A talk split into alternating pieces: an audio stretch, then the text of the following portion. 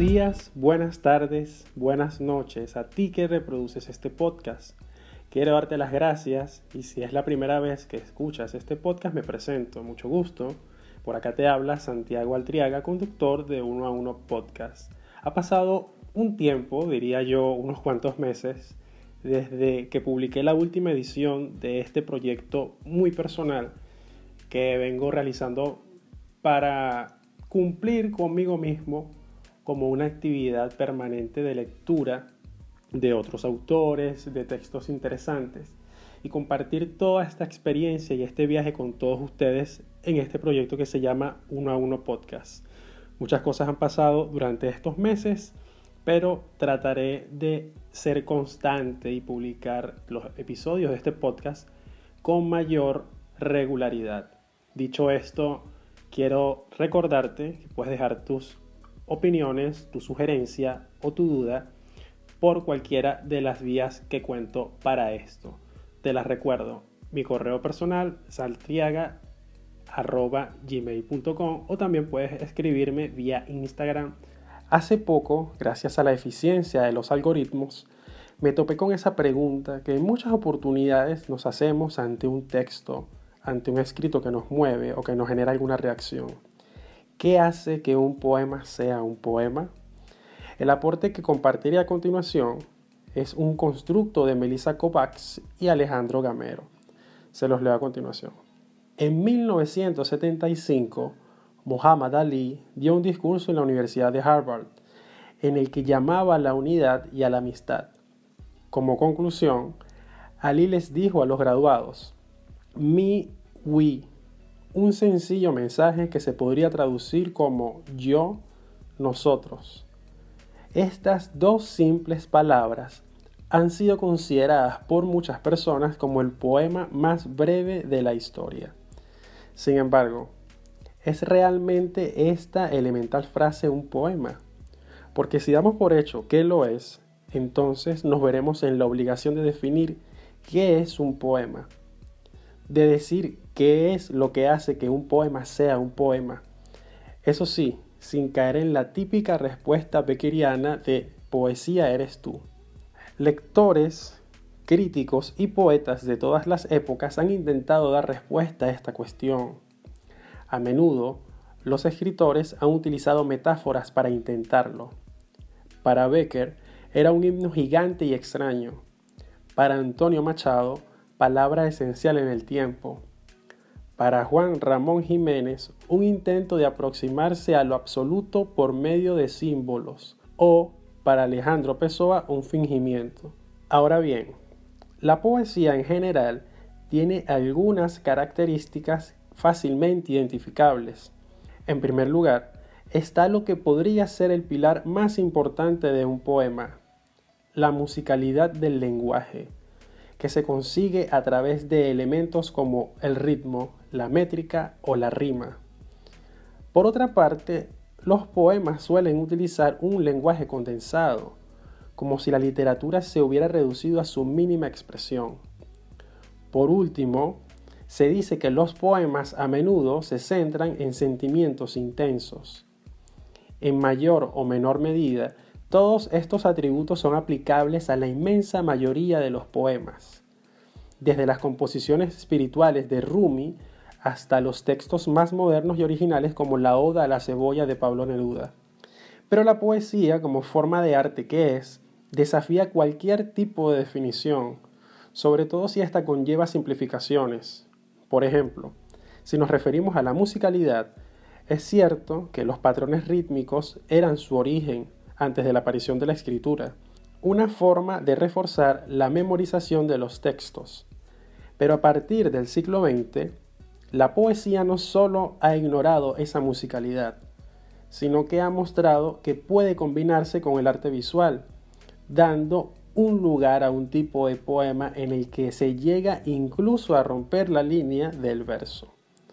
La manera en que se dispone el poema es tan importante como las palabras en sí mismas. Es el proceso de deconstrucción del lenguaje que lleva a cabo Vicente Huidobro en Altazor. Si prescindiéramos por completo del carácter visual, lo único que nos quedaría en la poesía es su musicalidad. Son los poemas como canciones o las canciones como poemas. Hay quien se niega a considerar a los compositores como poetas en sentido estricto. Eso explicaría la polémica que se desató en el año 2016 cuando se le concedió el Nobel de Literatura a Bob Dylan. Pero muchos poemas funcionan perfectamente si se musicalizan. Hay ejemplos más que de sobra con textos de Manuel Machado, de Federico García Lorca o de Miguel Hernández, por mencionar algunos. Del mismo modo, hay canciones que podrían funcionar igualmente bien sin la música. ¿Acaso no pasa eso con Bob Dylan? Sin tener que llegar al extremo de recurrir a géneros musicales como el rap, donde los elementos poéticos como el ritmo o la rima cobran una especial relevancia. Normalmente los poemas suelen tener una forma que nos permite reconocerlos como poemas. Los saltos de la línea de los versos nos dan las claves fundamentales para interpretar el ritmo de un poema. Pero, ¿y si desaparecieran los saltos de línea que hacen que un poema tenga versos? ¿Se mantendría la esencia de un poema? ¿Qué pasa si escribimos un poema en prosa? que es lo que precisamente ocurre con la prosa poética, que comparte con la poesía tradicional determinados elementos como imágenes o un uso especial del lenguaje.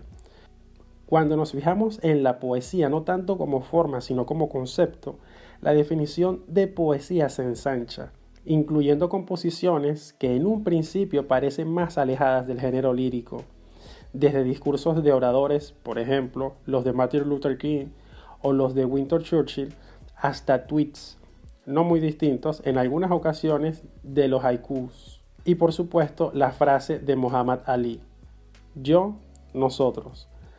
El río de la poesía es ancho y profundo.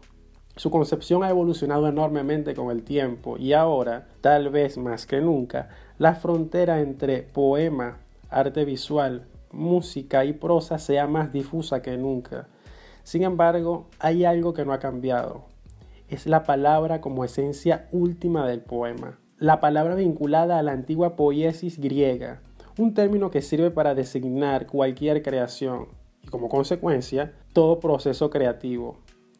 La poesía permite crear una nueva comprensión del mundo y de los seres humanos, de una forma en la que solo los seres humanos lo pueden hacer, con cierto carácter visionario, el escritor Norman Cousins apuntó en 1989 que la poesía era la verdadera clave para separar a los seres humanos de las máquinas. Los poetas, escribió, recuerdan a los hombres su singularidad.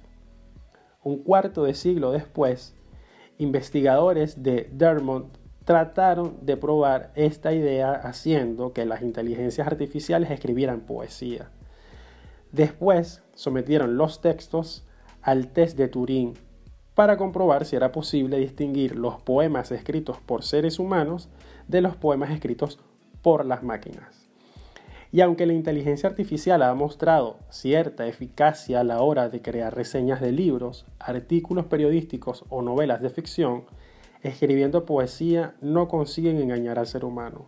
Ni siquiera el proyecto Poetry for Robots de la Universidad Estatal de Arizona ha conseguido lo que se ha propuesto, enseñarle a robots a comprender, apreciar y escribir poesía, porque esto, lejos de ser un excéntrico ejercicio de adiestramiento digital, implica que una inteligencia artificial sea capaz de asimilar la cualidad poética y simbólica del lenguaje humano, algo que hasta ahora solo parece reservado para los propios humanos. Llegados a este punto, quiero conocer tu opinión para ti que me estás escuchando, ¿qué hace que un poema sea un poema?